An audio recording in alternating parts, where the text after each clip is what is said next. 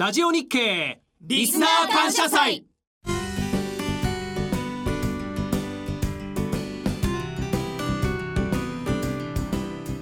全国のリスナーの皆さんこんにちは。井上哲夫です。アシスタントの玉木葵です。さて今日は午前10時30分から午後5時までの約6時間30分にわたってラジオ日経リスナー感謝祭をお送りしています。ここからの60分間はプロネクサスプレゼンツ朝鮮スペシャルでお楽しみください。いやなんかわけわかんない天気が続いてね梅雨があ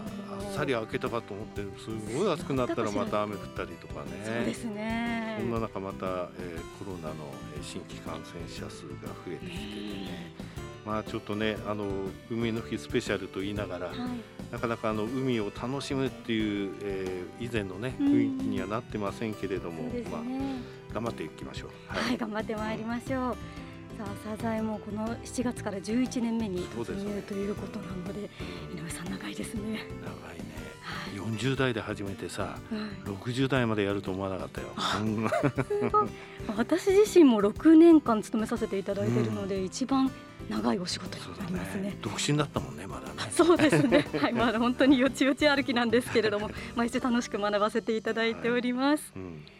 はい、そんな朝鮮はおはようマーケット内毎週水曜日8時30分から8時50分までの20分番組です。毎週井上さんが注目企業にインタビュー。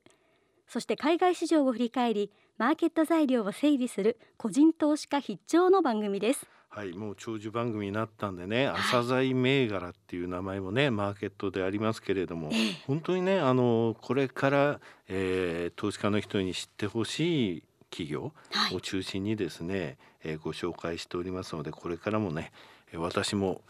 老体に鞭打って頑張ろうと思っております。いやいやまだまだたくさん頑張っていただいて、はい、たくさん学ばせていただきたいと思います、はい、さあ今日の番組は朝鮮の目玉井上さんが迫る企業インタビューコーナー。この時間では企業2社を紹介していきます。はい、今日はね、2社1つ目がですね、はい、LINE 証券さん。はい。あの LINE 皆さんが使われている LINE でですね、ええ、とあの証券、えー、株式投資とか、はい、FX ができるというので、えー、テレビコマーシャルでも話題になりました、はい、その LINE 証券さんをご紹介します、はい、それから2社目、えー、こちらはですねパリミキホールディングスさん。えー、メガネのパリミキのパリミキさんですね、はい、えー、こちら店舗がですねこの頃すごいおしゃれ楽しいときめく、うん、そういった店舗が増えててそうなんですね。あとテレビコマーシャルでもやってますが、えー、あの低価格の、えー、ものも出てきたと、国産で、えー、ここまで安くできるの？っていうような、えー、路線ですね、うん、えー、中期経営計画も含めてお話しいただきました。はい。そちらもぜひ楽しみに聞きたいと思いますそして井上さんには年後半相場の行方についてじっくりお話を伺ってまいります。それでは朝鮮スペシャル進めてまいりましょう。この番組は企業と投資家をつなぐお手伝いプロネクサスの提供でお送りします。朝鮮今日の一社。朝鮮スペシャル今日の一社。まず一社目は LINE 証券です。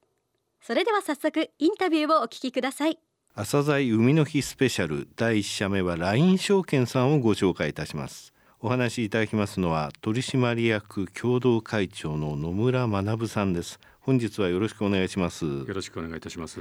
えー、資料を見させていただきましたが LINE 株式会社の子会社である LINE フィナンシャル、えー、それと野村ホールディングスの共同出資により設立されましたと。2019年8月からサービス開始。会社設立の経緯ですね。それから目的などについてまずはお話しください、えーまあ、LINE 証券はですね、はい、投資をもっと身近にですからもっと手軽にとこういうことをミッションに2019年8月からサービスを開始した、はい、えー、スマホベースの投資サービスを提供する証券会社です。うん、スマホ一つで投資することができるということで、まあ、非常に手軽さを売りにしております。会社名にある LINE っていうのは、まあ、あの皆さん使っていただいてますそ LINE それからあの野村証券。この2社でタッグを組んで設立したわけですけれども、はい、LINE はですね月間の利用者数現在9200万人ということで、はい、かなり多くの方が使っていただいていると、うん、で、まあ、野村の方は、まあ、創業95年ということで、はい、まあ、長い歴史がある会社ですけれども、まあ、その2社がタッグを組むことでですね1社ではできなかったビジネスを相互に補完し合って作作り上げていこうと、うん、まあ、こんな思いで作り上げた会社です。野村がですね未経験者、えー、ないしは若年層の投資家になかなかリーチできないとい。うこと、うんはい、それから口座数を新しく増やしていくということになかなかうまくいってなかった面もありまして一方で LINE さんは大きなプラットフォームに載せる新しい金融のビジネスを広げたいと、はい、こういう戦略があったと思いますので、はい、まあ、双方が手を組むことで、まあ、LINE さんにとっては金融のプロである野村証券がそこを支えると。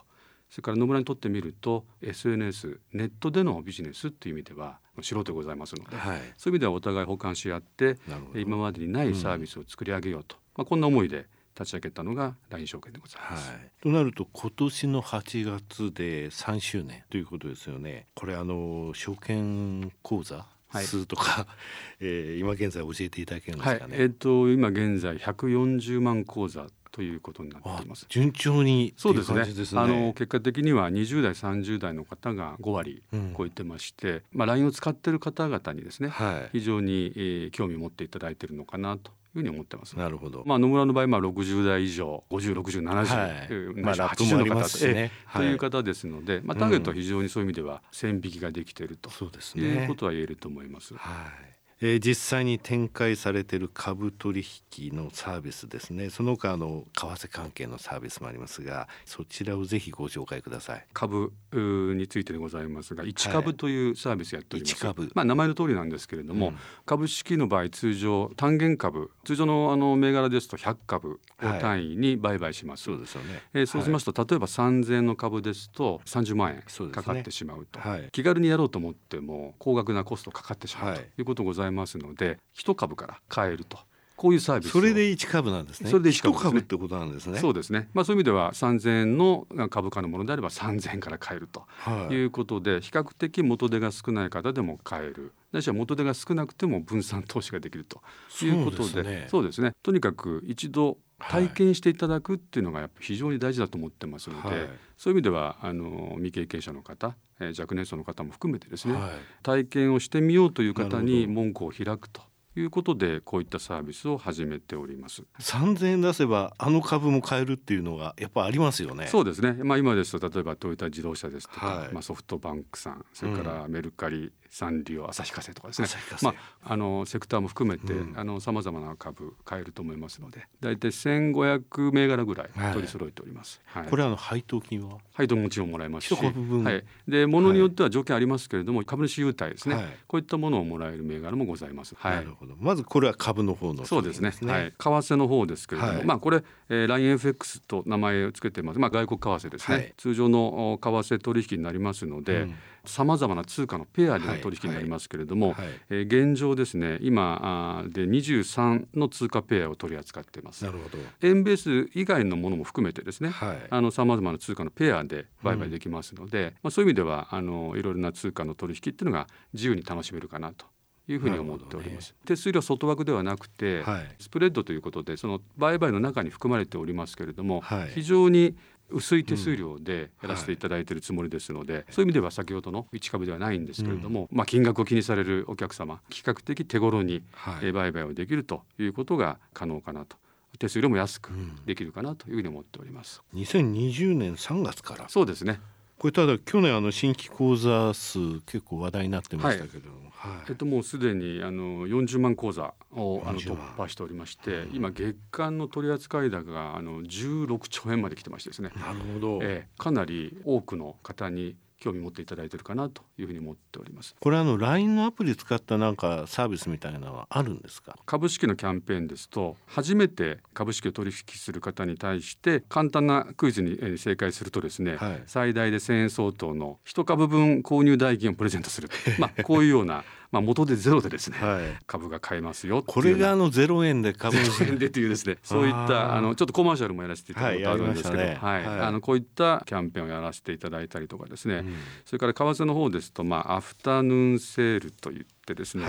通常 e コマースであればよくタイムセールってやってますけれども、はい、株の方でも同じようにある特定の時期に、はい、えー、取引コストが全て無料になるようなセールということをやっております。どうしてもその取引時間中にだけ売買をするということで縛られる方があの、はい、多くあると思うんですけど、うん、できるだけ隙間時間ですとか、はい、家に帰ってからとかですねそういった自由度の高い取引が提供できるようにあの我々とすると例えばこういったインセンティブをお渡しすることでより身近に感じていただけるような取引をしていただくと、まあ、こんなことをやっております。はい、LINE 証券3周年記念7月は毎週木曜日に開催、はい、これ毎週木曜日に何時間ぐらい、はい、これもタイミングによってはずらすんですけれども、はい、まあ数時間。その間は株の取引手数料無料。無料と。体験をしていただくということが非常に重要だと思ってますので、うん、まずは、えー、未経験者の方初めてやられる方に興味を持っていただけるような工夫をいろいろしておるところでございます。他のネット証券さんの方では、いずれ株式手数料もゼロにしますよ全てと、いうような、あの戦略を打ち出されてる方もいらっしゃるぐらいですので、ネット証券のあり方、あのビジネスの広がりっていうのは、ますますあの広がることが多いんではないかなというふうには思っております。うんすね、あの今ちょっとね事業環境お話ありましたが、あのもう少しですね踏み込んで、ええ、どういういうふうに見てらっしゃるか。またその中でですね、はい、御社が強みに伸ばしていくのはこういったことだっていう部分についてもお話しいただけますか？現状でもですね、うん、個人投資家の株式売買における、まあ、インターネットスマホの利用比率っていうのは非常に高くてですね、はい、これは日本証券業界のあの意識調査のレポートを見ましても、うん、証券会社のインターネット取引は全世代でももうすでに78%を占めてるん。ですね。はい、でまあ20代30代にそれフォーカスしますと比率86 16%まで上がると、うん、かつスマートフォンを主に使った取引をしているっていう方がもう5割超えてるんですね。そう、ね、はい、そういう意味ではあのやはり株式の取引っていうのがネット、スマホ中心にかなり変化してきてると手軽なネット証券の方にまだまだここのところが広がってくる余地があるんじゃないのかなというふうに思っております。でまだですね若い世代の方の口座開設率っていうのは非常に低いんですね、はい、20代の口座開設者の18%が学生の利用にもなっているということもあって、うん、で学校教育の中にも金教育っていうのが、ね、あの新しく入ってくるっていうこともありましてまだまだ若い世代の層の広がりっていうのもあると思いますし、うん、我々の方で本当にありがたいことに若年層を中心にご利用いただいておりますので今後もですね、えー、若年層に、えー、方に引き続きご利用を広げながら、うん、合わせて30代40代50代の方にもより一層ご利用いただけるようにしていきたいなというふうに考えております。すね、ただしですね、はい、えーと、投資に関しては3つの不足があるというふうに我々考えておりまして、はい、まあ、1つ目があの知識不足ですね、うん、まあ、何を選んでいいかわからないとか知識がないから投資が怖いとかですね、うんはい、複雑だ難しいと、まあ、こういうお声があると、2つ目が資金不足ですね。やはりまとまった資金がないないから投資ができないと、まあ、こういうあの悪循環になっちゃってる部分があると。それからもう一つの不足というのは自由度不足ですね。取引所が開いている時にしか基本的に、えトレードができないという制約があった、はい、まあ、こういった制約が解消すべき問題ではないかなと思ってまして、うん、知識不足に関して言いますと投資に関するあの学習コンテンツを分かりやすく簡単な表現で作成して LINE で通知してお届けするとかですね。で我々もこういった使い勝手の良さそれからこういった手軽な情報提供、うん、こういったことを非常に売りにしております、はい、それから口座開設ですね。これもあの一つ証券会社で取引をする際の大きなハードルになっていると思いますので,、ね。はい、で我々の方ではスマホのみで LINE の画面からわずかロックタップですね。ここで口座完了すると、まあ、スマホで完結するという形になっております、うん、まあ、そういう意味では非常にスマホに特化した、えー、抜群の使いやすさとまあ、初心者とか若者の方でもですね気軽に投資体験ができるというふうになっていると思いますし、まあ、安心して資産を運用できる信頼感が得られるのではないかなというふうに思っております。はい、2つ目の資金不足に関して言いますと、うん、まあ、先ほどの1株ではないんですけど、はい、あの少額でもお取引できるようなサービスを、えー、設計しておりますし。さっき言われた3つ目の、えー、お話自由度不足はどうですか、はい特に我々、えー、LINE 証券の利用者の方というのは通勤時間とか、はい。うん、えー、仕事の休憩時間あの日頃の普通のコミュニケーションとしての LINE を使用している。そう、ね,、まあ、そういったところの合間の時間ですね、うん、そこで利用される方が多くいらっしゃいますので、えー、そういった方々のライフスタイルに合った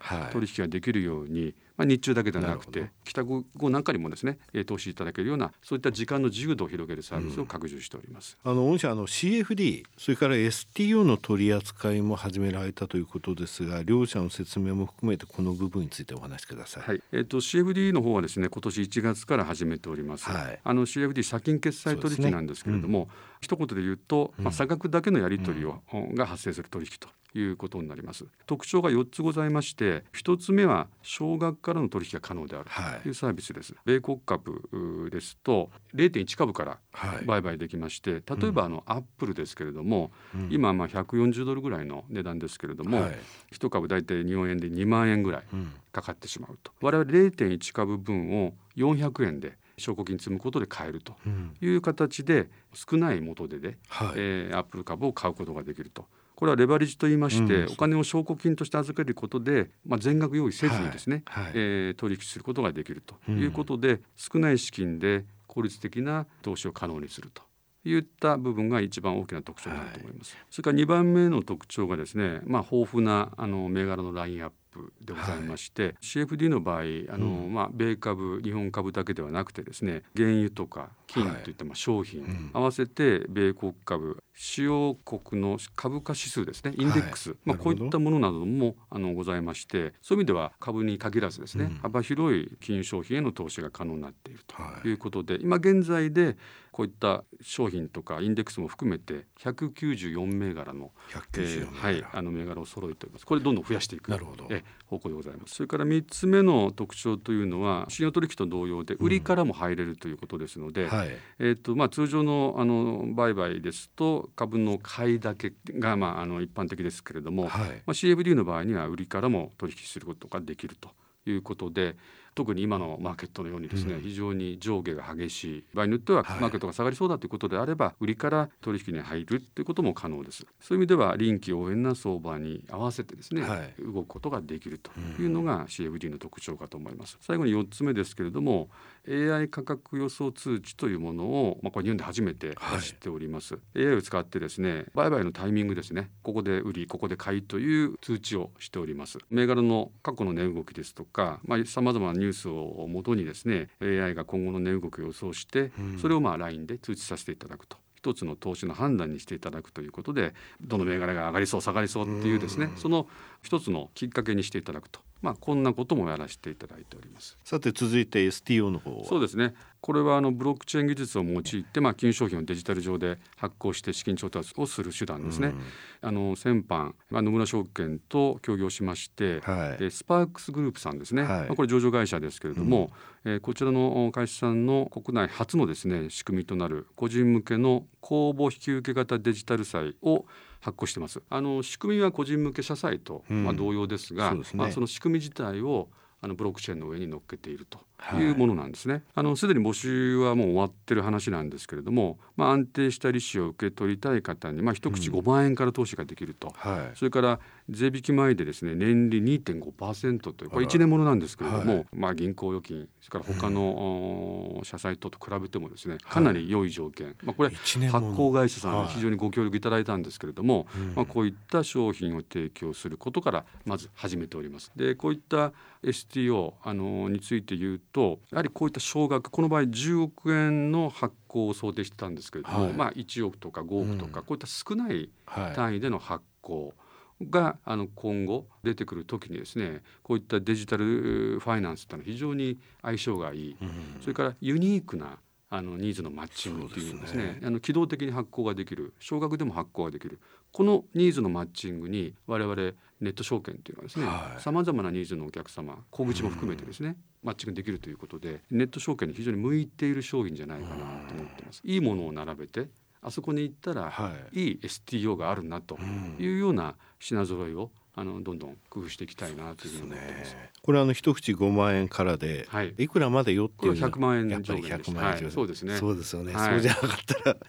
一気にっていう人、ね、これ上限額多くすると、まあ、お金を持っている方がですね、ね、ガサッと買って終わりってしまいますので、はい、まあ、できるだけ数多くの方に買っていただくような工夫はしたつもりでございます。はい。はい、えー、最後になりますがリスナーまた日本の個人投資家に向けてですねメッセージをお願いします。はい、えー、LINE 証券はですね本当にスマホ一つであの手軽に投資を始めることができます。今後の将来のお金について、えー、不安を抱いている方あのもしくは投資に興味がある方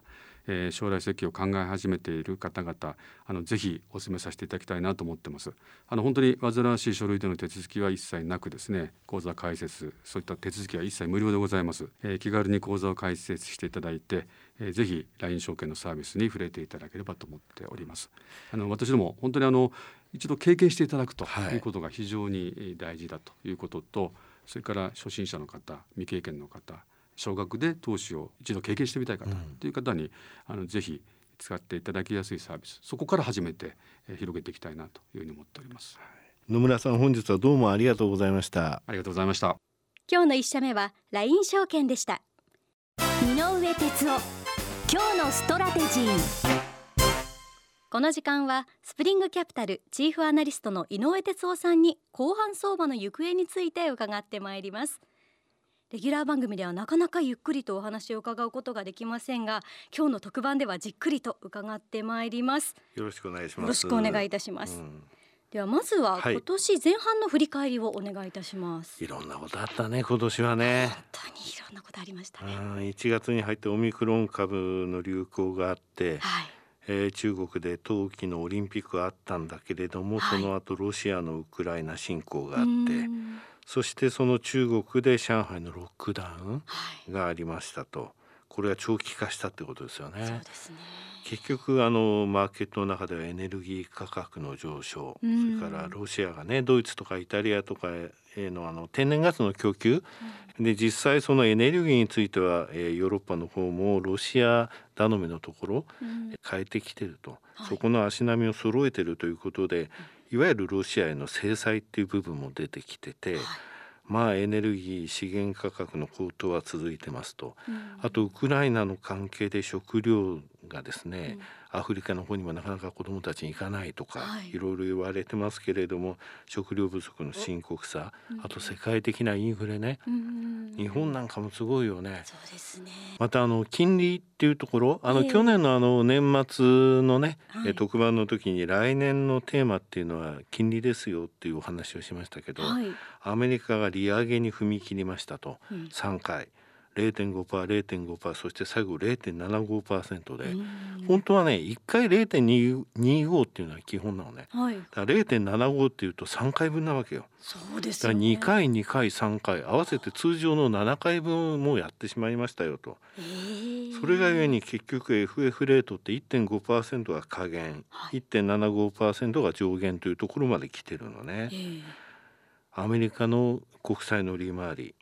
去年の7月、うん、2年債が0.25%利回りだったのね。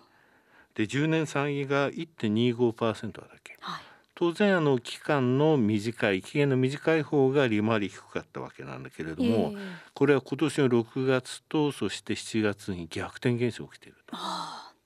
だって去年0.25%だった2年債が今3%だからね。そして10年国債については1.25%が同じく3%という状況になってるんだよね。はいこれで6月と7月に逆イールドって言ったけれどもこれはアメリカのねやっぱりあの金融政策っていう点で非常にねあれマーケットはそこを見ながら変わってきたぞっていうのを表してるのね。はい、6月13日まずね逆転現象起きた時に10年債2年債の利回りは3.3%ぐらいだったのね。はい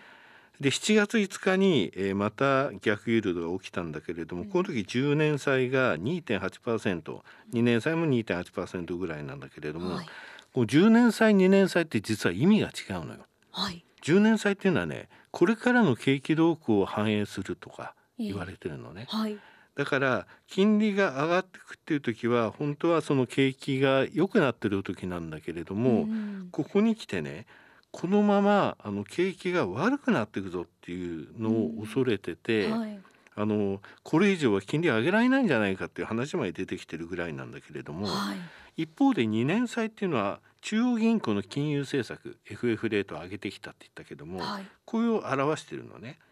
じゃあ6月の時に3.3%ってどういうことっていうことなんだけどもこの時は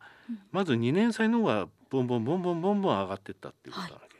で3.3%まで行きましたと、うん、つまり足元の、えー、金融政策っていうものがどんどんこれからも金利を上げていくでしょうっていうことなわけね。はい、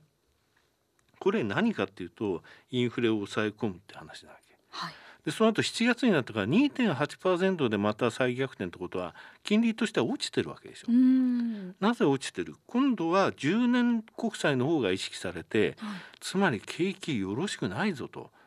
もちろん今年はしばらく、えー、利上げするだろうけどその後っていうのは金融政策っていうのはもう上げられないようになるんじゃないかっていうのを意識されてたわけなのね。はい。でそういった中あの6月の、えー、ISM 製造業の数字っていうものがすごい注目されたんだけどこの PMI ね、はいうん、53.0ってえー、5月の56.1から悪化して、うんはい、マーケットの予想がだいたい55ぐらいだったからそこよりも悪かったのね。えー。これコロナショック後2020年6月以来の低水準なの。あそうなんですね。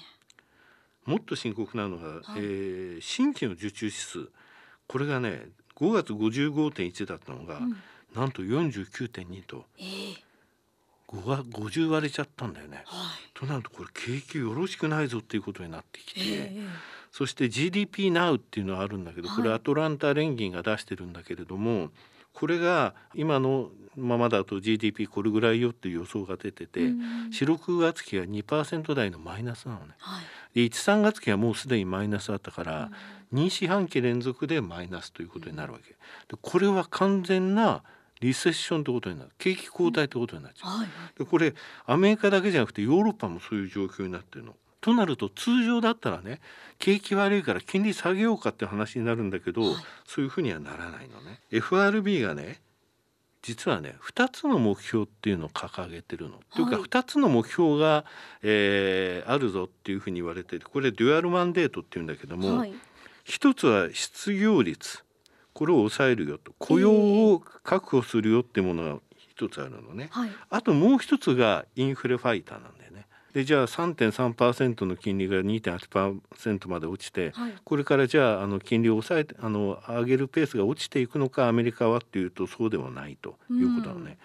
うん、6月のね FOMC の議事議事要旨が発表になったんだけど、はい、驚くほど参加者が高だらけだったって感じだね。景気を犠牲にしてでもインフレ抑制に向けた金融引き締めを進めるべきとの姿勢が鮮明。当面は経済の成長ペースを鈍化させるとの認識で一致、うん、引き締めしすぎて経済の成長ペースが鈍化ってことは景気ちょっと悪くなる可能性あるよと、うん、それでもいいからインフレを抑え込もうっていうことになったわけね。なるほど。それでやっぱり6月の、えー、雇用統計だったんだけれども、はい、雇用者数、えー、非農業部門37万2千人増これ市場予想25万人増だったからすごいいいわけよ。うん、さっき言った、えー、ダブルの2つのマンデートのうち、はい、失業率雇用の方が大丈夫だと。となったらもうインフレを抑えようぜ、うん、これが FRB の方向性になってるわけね。はいそしてね結局ねそのフェドウォッチって言って、うん、これはこれからどういうふうにこのフェド FRB っていうのは金融政策を取っていくかっていうところなんだけど、はい、現在の1.51.75%の FF 金利が来年上期3.25から3.5%までいくと、うん、それぐらいもインフレを抑えるためには金利を上げなきゃいけないってことなのね。はい、そして下期になって来年の下期になってやっとあの FF レート下がるんじゃないのって話だ,、だ当面はまだまだ金利を上げなきゃいけなくなるってことだよね。はい、FF 金利が3.25から3.5ってことは長期債それから2年国債っていうのはもっと上がる可能性ってあるってことだね。そんな中日本っていうのは10年国債利回りを0.25%より上に上げないっていうイールドカーブコントロールを行っちゃってるわけだよね。はい、これがね結構ね世界中の中央銀行の中で日本だけなんで非常に困った弊害を生んでるんだよね。日本って食料の自給率も低いしね、はい、結果的に円安になったがゆえに、うんインフレを輸入しちゃってるっていうことになってるわけだよね。えー、日本のこ、えー、国際利回りが、えー、どれぐらいちょっと低すぎるかっていう話でいくとね、はい、ドイツドイツっていうのはね第二次世界大戦に負けて、うん、ものすごいハイパーインフレを招いたので、はい、インフレ率がこれぐらいになったら内閣総辞職しなきゃいけないっていう決まりがあるあそうなんです、ね、それぐらいインフレを抑え込むことに一生懸命になるところなのね。はい、これが2019年の、えー、春以降ね日本のよりもドイツの金利の方が低いっていう状況が続いてて、はい、去年一昨年とかマイナス金利だったからね、えー、そのドイツが今現在1.3%を超える10年債の利回りの状況の中で、うんうん、日本は0.25%を上限としてそれよりも下の水準にあるわけ。えーとなるとこれ為替がマーケットはやっぱり円安になってしまうよねと、はい、ね。1回135円から130円割るぐらいのところまで行ったけど137円でドル高が進んだのはそういったことなんですよね。うん、えそれで、えー、株式市場でどういうことが起きたかっていうと、はい、今年の上期のパフォーマンスなんだけどアメリカも当然日本もヨーロッパもよろしくなかったと、まあアメリカは S&P500 それから日本についてはトピックスそれから、えー、ヨーロッパについてはストックス600、はい、この3つの指数が年金の中見てるんだけれどもそれぞれの、えー、通貨ベースで見ると SP500 って20.6%落ちたのよ。はいで日本のトピックスって6.1%しか落ちてないのね、うん、やられが少ないっていう感じなの。でストックス600はマイナス16.5%、はい、となると日本って本当にあの大きく下げなかったんだなっていう印象なんだけれども、外国人にしてみればたまったもんじゃないんだよね。外国人の年金資金っていうのは、基本的に為替ヘッジしないでその国のそれぞれの国の、えー、株を買うわけで、うんだからドルベースとかユーロベースで見ないと本当はパフォーマンスは測れないのね。でドルベースで測ってみるとだからアメリカ人が日本株買ったらどうなってたかっていうとさっき SP520.6% 落ちたって言ったでしょ、はい、トピックスマイナス20.4%一緒なんだよ。えー、そして、えー、ストックス600ヨーロッパの指数についてはマイナス23.1%、はい、だから日米欧ともにえー、外貨で、えー、買った場合っていうのは20%、うん、指数は落ちてるわけだから、うん、どこの、えー、株買っても同じく2割やられたっていう状況になってるんだよね。はい、だからこういったところからあのもう少し日本のね金融政策っても考えるところがあってもいいんじゃないかなと思うんだけどね。アメリカってね2018年の10月にかけて景気が良くて3.2%まで10年国債上がってったの。はい、で3.2%までいった時にこれはちょっともうこんなに金利高かったら景気冷ますんじゃないのって言われて、あの株売られて金利が下がっていったんだけど、はい、3.2%からその後コロナでゼロまでいってるわけでしょ、えー、ゼロ政策があったわけでしょ、はい、でその後また3%超えてきてるわけですよ、うん、だから金利にね柔軟性があるんだよね。あなるほど。で金利が柔軟であるがゆえに、はい、その金利に景気ってものがついてくるっていうことなんだね。もう柔軟性ってのはすごくねあの金融政策の有効性を保つためには必要だと思うんだけれども、はい、日本はずっとゼロ金利ですよと実質ゼロ金利ですよと10年国債0.25%を超えちゃいけませんよと。その代わり安定的に2%の経済成長を目指す。あれっていう感じなんだよね。これなんでこういう状態になってるかっていうと、はい。結局1990年代に弾けた資産バブルだよねこれの影響でもう怖くて怖くてしょうがないんだよね。今の日銀の総裁黒田さんだけども、うん、その前白川さんだったのね、えー、白黒なんだけどもさそうですね。その白川さんがさ良いデフレ悪いデフレなんて言葉を使っちゃったんだよね、はい、でねこれはね日銀総裁使っちゃいけなかった言葉だと思って、うん、金利っていうのは X 軸景気を Y 軸とするとね、はい、両方プラスのところにあるのがインフレなのよ。うんうん、逆のところにあるのがデフレだと、はい、だからいいところにあるのがインフレでインフレってのは起業家マインドを刺激するんだよね。うん、それでねあの給料が上がらないってことはやっぱり問題になってるでしょう、はい、アベノミクスの時から給料を上げましょうっていうふうに企業に働きかけてるけども、政治家さんがこれやっぱりさ資本準備金とか利益準備金とか今までの内部留保のところを溜め込んだのを出すっていう形じゃなくて、うん、毎年毎年儲かったところから企業のあの従業員に対してお金を出していくと、うん、だこれぐらい儲けられたぞっていうためには一回ね金利っていうものを上げてそれを超えた利益率を出せる、うん、そういった企業構造に変えて、はい、それが、えー、従業員の給料に跳ね返るっていういわゆる普通の形に戻さないとダメなんだよね。この30年間っていうのは、まあ、デフレの時代であり、はい、やっぱり給料が上がらないからだよね。日本高度成長期ってあったわけで、はい、この1970年代ってじゃあ金利ゼロ金利だったのかっていうとそうじゃないよね。景気が良くなって金利が上がってもう値段上がるけどもインフレを抑えようと金利も上げると、うん、その代わり給料も上がる、うん、そういったところさ。そうすると人口っていうのもやっぱり増えてくるわけね。やっぱり少子化っていうか人口が減少するってすごい大きいことなんだよ。結婚しないでしょ。家庭持たないでしょ。はい、家庭を持つっていうことは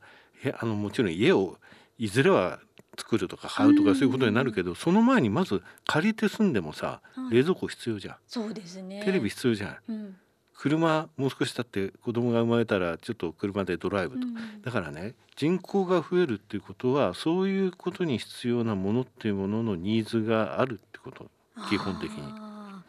そういったところはやっぱり大きいわけね。労働人口の前にやっぱり人口が増えるっていうことは、うん、それだけでも景気が良くなる材料は一つあるよってことなんだよね。ああ少子化がここで問題になってくるんです、うん、そう。いった中ね紙機についてはアメリカのところでやっぱりね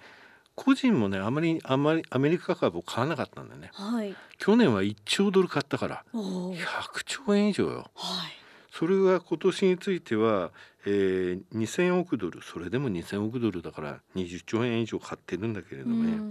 これが3,000億ドルぐらいに、えー、下半期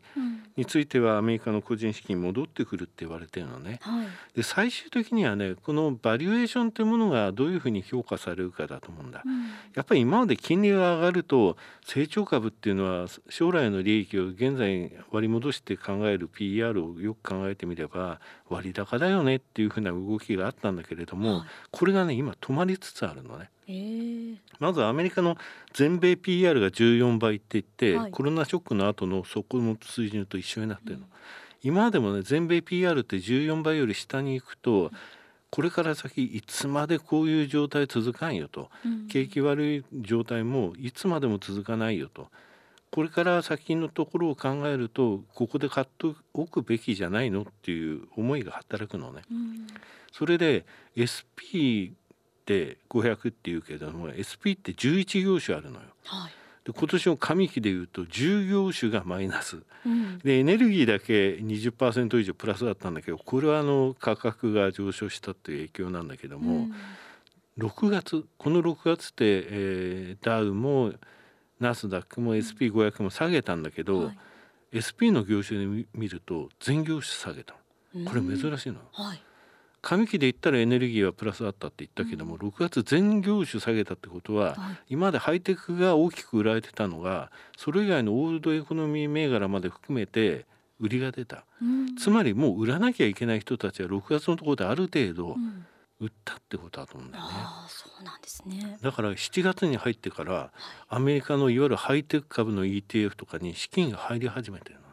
ね。そういうことを考えると、はい、まあ地政学リスクっていうものはあるけれども需給的には過期のような状況はなく、うん、えー、今アメリカのシンクタンクは言ってるように、えー、下期のところでは過期のようなことはないと、うん、アメリカの個人についても2000億ドルの資金流入が3000億ドルに資金流入かもう少し増えると。いうことね、はい、それからいわゆる CTA 先物系でガチャガチャガチャガチャその、えー、方向性を決めたらそっちの方向に動くファンドなんだけども、はい、ここはやっぱりね資金流出が大きかったね、3,000億ドル弱ね、えー、上期で、えー、つまり30兆円ぐらい、えー、アメリカ株のところにポジションを外す動きがあったんだけども、はい、これは続かないからね。ポジションなかったらもう外せないからさ、そういったところを考えるとこの売り圧力も少し、えー、止まるでしょうということなんで、うん、需給的には下期、えー、上期よりは明るいかなと思います。うん、ただねここに来て BA.5、はい、これやらやだよねこのオミクロンの。あ先、えー、先々週になるか。7月6日にね、はいあの WHO のテドロス事務局長が定例記者会見やったのね、はい、これ日本のマスコミどっこも流さなかった一社も流してない、ね、見た覚えないでしょ、ね、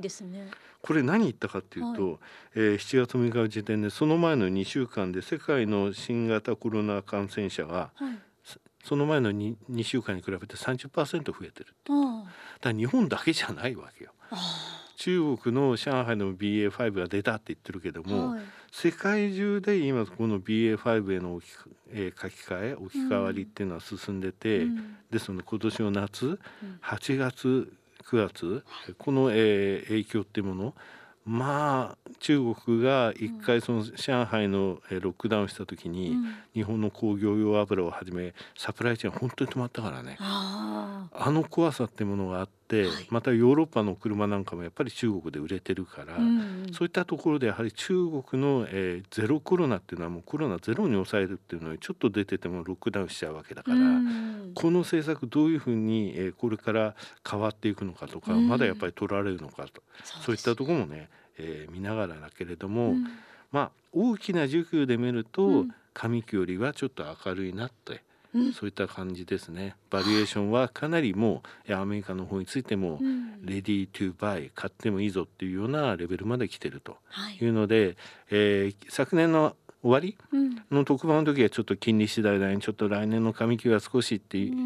あまりね明るいこと言えなかったけれども、えー、ここよりは明るい年末が迎えられるんじゃないかなというふうに期待してます。そうですね、はい、井上さんありがとうございました。はい、朝鮮今日の一社。朝鮮スペシャル今日の一社。今日の二社目となります。証券コード七四五五東証プライム市場上場パリミキホールディングスです。それでは早速聞いてみましょう。朝鮮海の日スペシャル本日2社目にご紹介するのは証券コード7455東証プライム市場に上場されているパリミキホールディングスさんです。お話しいただきますのは代表取締役社長の澤田正弘さんです。本日はよろしくお願いします。よろしくお願いいたします。えー、メガネのパリミキ知名度抜群で私ももう私の本当に子供の頃からですね、えー、コマーシャルが流れていました。あとパリ店が開店した時もコマーシャルの中に入ってたのも覚えてますね、はい、そのテレビコマーシャルですがこの頃ですね、はい、少しちょっと今までと高級感あふれる国産の、えパリミキさんというところからですね少し廉価版というとあれですけれどもあれっていうようなですねコマーシャルもあります。はい、えー、そういった部分も後ほどお聞きできればと思うんですが、はい、まずは会社の自己紹介も兼ねてですね、はい、遠隔とあと事業内容についてもお話しください。1930年に、はい、我が社は正確堂時計店として、兵庫県の姫路市で、創業いたしました、えー、1960年にはメガネの幹として、はい、まあ、それまで時計とメガネを兼業していたのをメガネ一本で専門店として、えー、そちらから再創業という形ですね、はい、それから1973年にはですね、はい、えー、フランスのパリのオペラ通り33番地にですね、はい、オプティークパリミキと、はい、我が社にとっては海外店1号店をオープンいたしました。現在、えー、日本を含めて14カ国に展開をいたしております、あの社長も海外？はいの勤務経験があるというふうにお聞きしたんですが、はい。はい、1994年から2004年までの10年間をオーストラリア法人で、はい、えー、私勤務いたしまして、うん、えー、そちらの現地の社長を務めさせていただいてました、はい、あのその時のやはり手応えって言いますか、はいはい、感じられることってやっぱありました？非常にあの現地のお客様にのですね、うん、反応も非常によろしくてですね、はい、私が社長時代にはですね、はい、え黒字化に成功いたしまして25店舗ほどだったんですけど当時は、はい、まあ非常にやりがいを感じて、うん、まあその時に会社の経営のノウハウっていうものをですねいろいろ勉強させていただいたというふうに記憶しております、あとあの今年社名って言いますか？の変更ございましたよね、はいえー、2022年の4月にですね、はい、えー、社名を株式会社パリミキホールディングスという形で、はい、えー、社名変更いたしましてですね、はい、まあ、従来メガネの幹っていうのがですねつの白えー、これ関西の方ではですね、はい、メガネの幹で、はい、えー、有屋号でしたんですけども関東の方でははですね、はい、その73年にパリにオープンして、うんはい、その名前をもって関東進出とい。うことで、はい、そこからパリミキという屋号で、西と東で別だったものをこの際一つにしたということですね。で今実際はですね国内650店舗、はい、えー、海外13カ国109店舗という、うん、今小売展開をしております。すね、日本含めて14はいそうですね。すね。はい。他の事業内容といたしましてはですね、はい、えー、福井県鯖江市に、はい、えー、自社工場フレーム工場を持っております。はい、それとオプトメイク福井というですね、これ修理の専門の会社なんですけども、はい、まあ、それからあとあの医療関連事業ですね、はい、これメディシアードという会社がございまして、うん、そちらで、えー、眼科のですね、えー、医療の経営コンサルですね、うん、そういったものも今展開をしてそれからあの店舗作りに関しましても、はい、自らですね、はい。えー、いわゆる設計施工をですね、はい、行っていると、まあ、自社で一貫した理念のもとで完結できる事業体制を整えております。独自性とかですね差別化たくさん今あのメガネ屋さんっていいますか、はい、メガネ販売店ありますのでね、はい、そういった中で発揮されている部分ですね、はい、あと強みについてお話しください、自社工場が、はい、あサバイにクリエイト3というですね、自社工場を持っていて、まあ、メイドインジャパン、ね、非常にクオリティの高い商品ですね、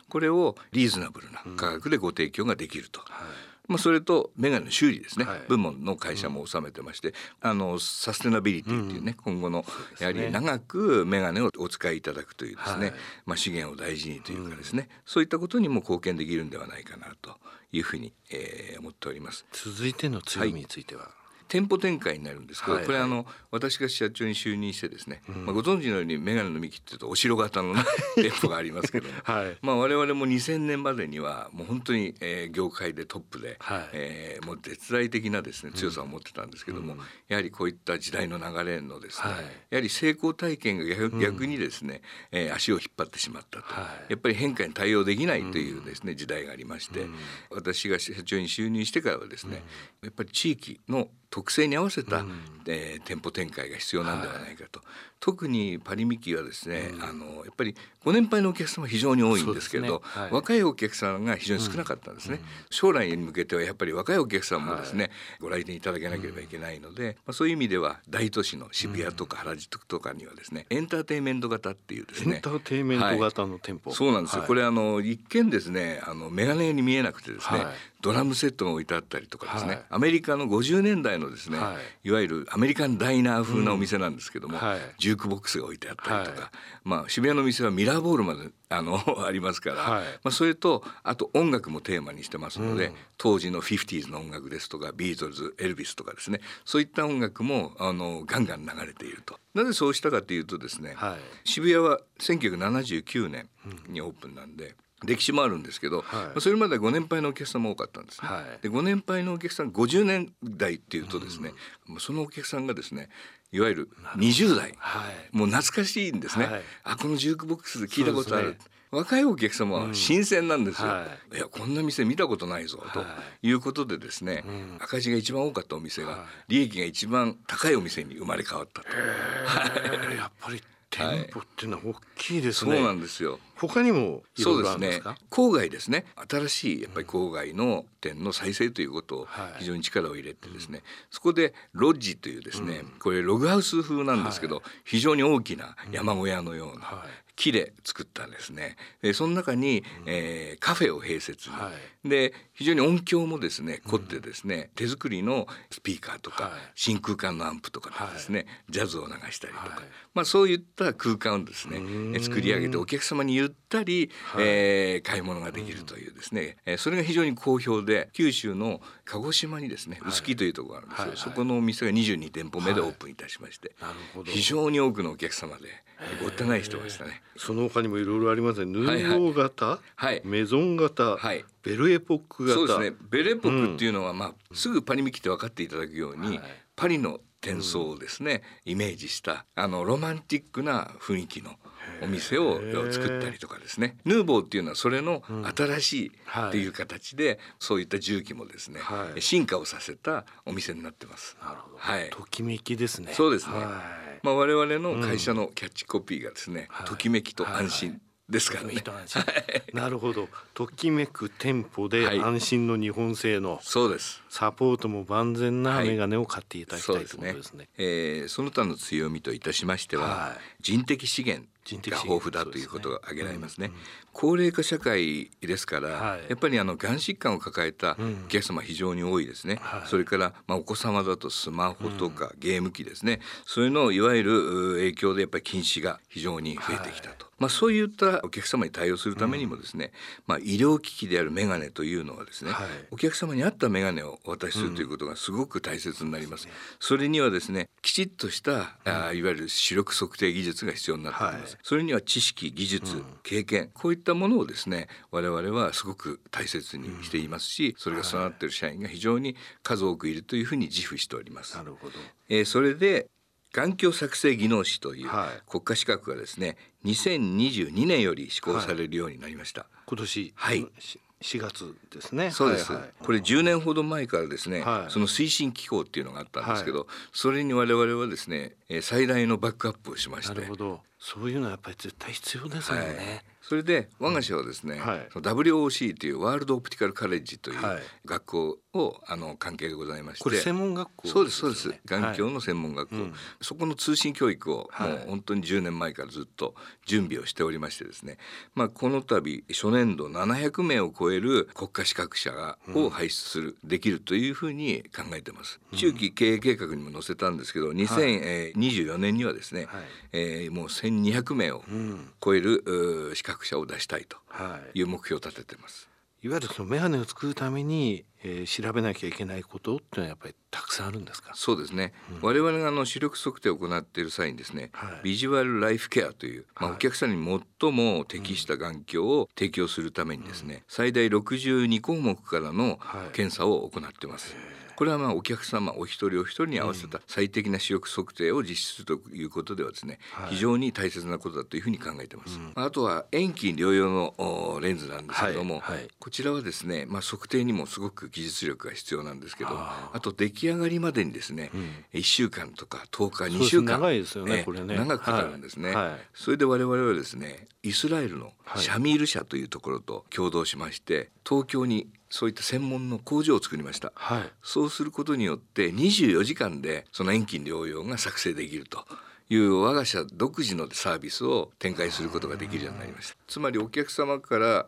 の検査をしたその値をですね、はい、もうそのデータを一人ずつ作っていくんですね、うん、通常ですと、はい、えー、遠近療養を頼むとですね、うん、海外の工場にもう生産拠点があったりすることが多いので、そこでまとめて作るっていうこともあるんで、それやっぱり時間的な、うん、あのラグができてしまうんですけど、これはその方のいわゆる眼鏡を一個一個作るので、それも非常にクオリティの高いレンズとして仕上げることができるんです。あと補聴器もありますよね。はいはい。まあ我々あのユニークなところは楽耳サービスというですね、レンタル事業をしてるんですね。はい。はい、1ヶ月3300円からできるんで。はいですけども、これもうすでにですね、えー、2万5千人のお客様がご利用いただいてます。補聴器って結構高額ですからね、ね、はい、それとやはり新しい、あの補聴器の市場開拓というものにもですね、うん、今力を入れてまして今は75歳ぐらいに、今段階の世代の方々がいらっしゃるんですけど、うん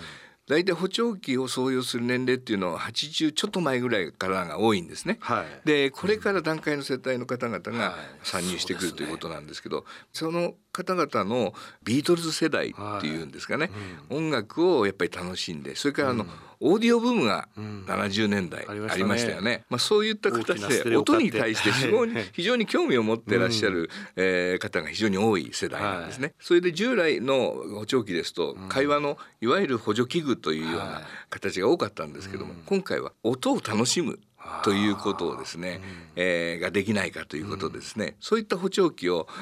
今メーカーさんも今少しずつ、えー、新しい補聴器として今出してきてますんでそういう市場をどんどんどんどん作っていきたいなと。デザインもですね、非常にイヤホンと同じようにおしゃれで、しかもスマートフォンでその調節ができたり、そういったことが今可能になってるんですね、ですからこれからやっぱりそのイヤホン型の補聴器っていうのがですねやっぱり、えー、市場をですね、えー、非常に賑やかにしていくんじゃないかなというふうにに、えー、考えてます。さてあの海外事業ですね、はいはい、えー、こちらについてもお話しください、はい、特にやはりあの我々が注目しているのは東南アジアですね。人口がまだまだこう増えていってですね、うん、これから若い国が多いですから、はい、まあ、そういう中で我々が今取り組んでいるのがベトナムにですね、はい、メディカル事業いわゆる眼科病院を設立しました、はいはい。うん、海外ではですね我々も眼科事業を行えるので、はい、まあ、そこで、えー、いわゆる日本の最高水準の医療をですね現地の人がの方々にご提供するという趣旨で、眼科病院を設立しました。メガネ店と、はい。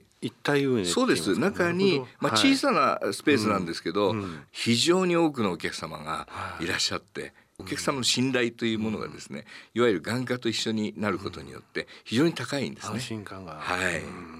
これはあのベトナムで行われた、ね、そうです。今カンボジアにもですね、今、はい、今あ設立をしまして、はい、で近々今年年内にはですね2つ目のね、うん、えー、診療ができると。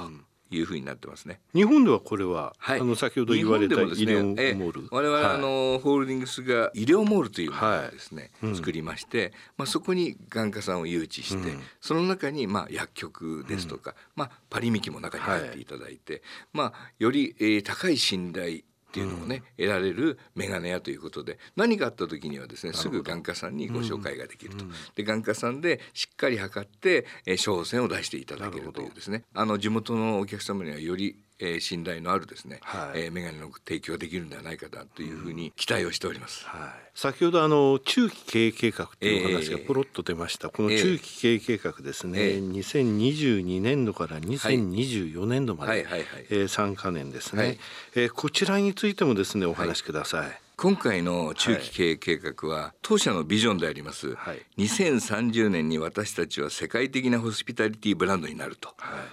いうこと。それからパーパスであるときめきと安心でお一人お一人をより豊かにを実現するための3関連の取り組みという指針にしております。はい、えー、この中で、えー、示している事業戦略はまあ、立地特性に合わせた、はい、あいわゆる出店改装の加速ですね、はいうん、えー、それからメディカル領域との協業による、はい、まあ、人材育成も含めた技術力の向上、うん、それから海外事業においては、うん、えー、眼科医療との協業による他社との差別化ですね、はい、それからオーディオ事業部というのを新設いたしまして、新たなる補聴器マーケットを開拓していこうと。まあ、全世界においては、まあ、選択と集中をしながら対店統合という形で利益体質に改善を図っていくという形で今推進をしております。はい。経営指標におきましては、はい、2024年度営業利益を15億円。当期利益におきましては10億円を掲げております。利益ですね、はい、はい、これからの3年というのはですね、うん、今後未来に向けて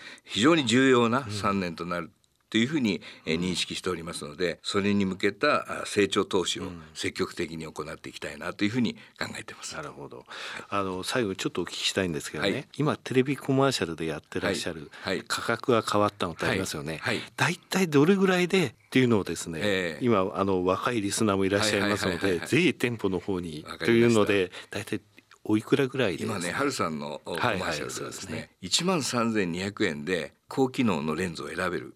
もうレンズ付きで、えー、その値段でご提供ができると。パリミさんの技術、はい、それから眼科測定能力も含めて、ねはい、ということなんですね、はい、えー、最後になりましたがリスナーに向けて一言お願いします、えー、我が社はときめきと安心で、うん、まあ世界中にえー、ミキのファンを作るということをですね、信条としてますんでこれからもですねパリミキホールディングに生まれ変わってですね、えー、まあ第三の創業と我々は呼んでるんですけど、これからのパリミキに期待をよろしくお願いいたします。えー、澤田さん本日はどうもありがとうございました。どうもありがとうございました。証券コード七四五五東証プライム市場上場パリミキホールディングスでした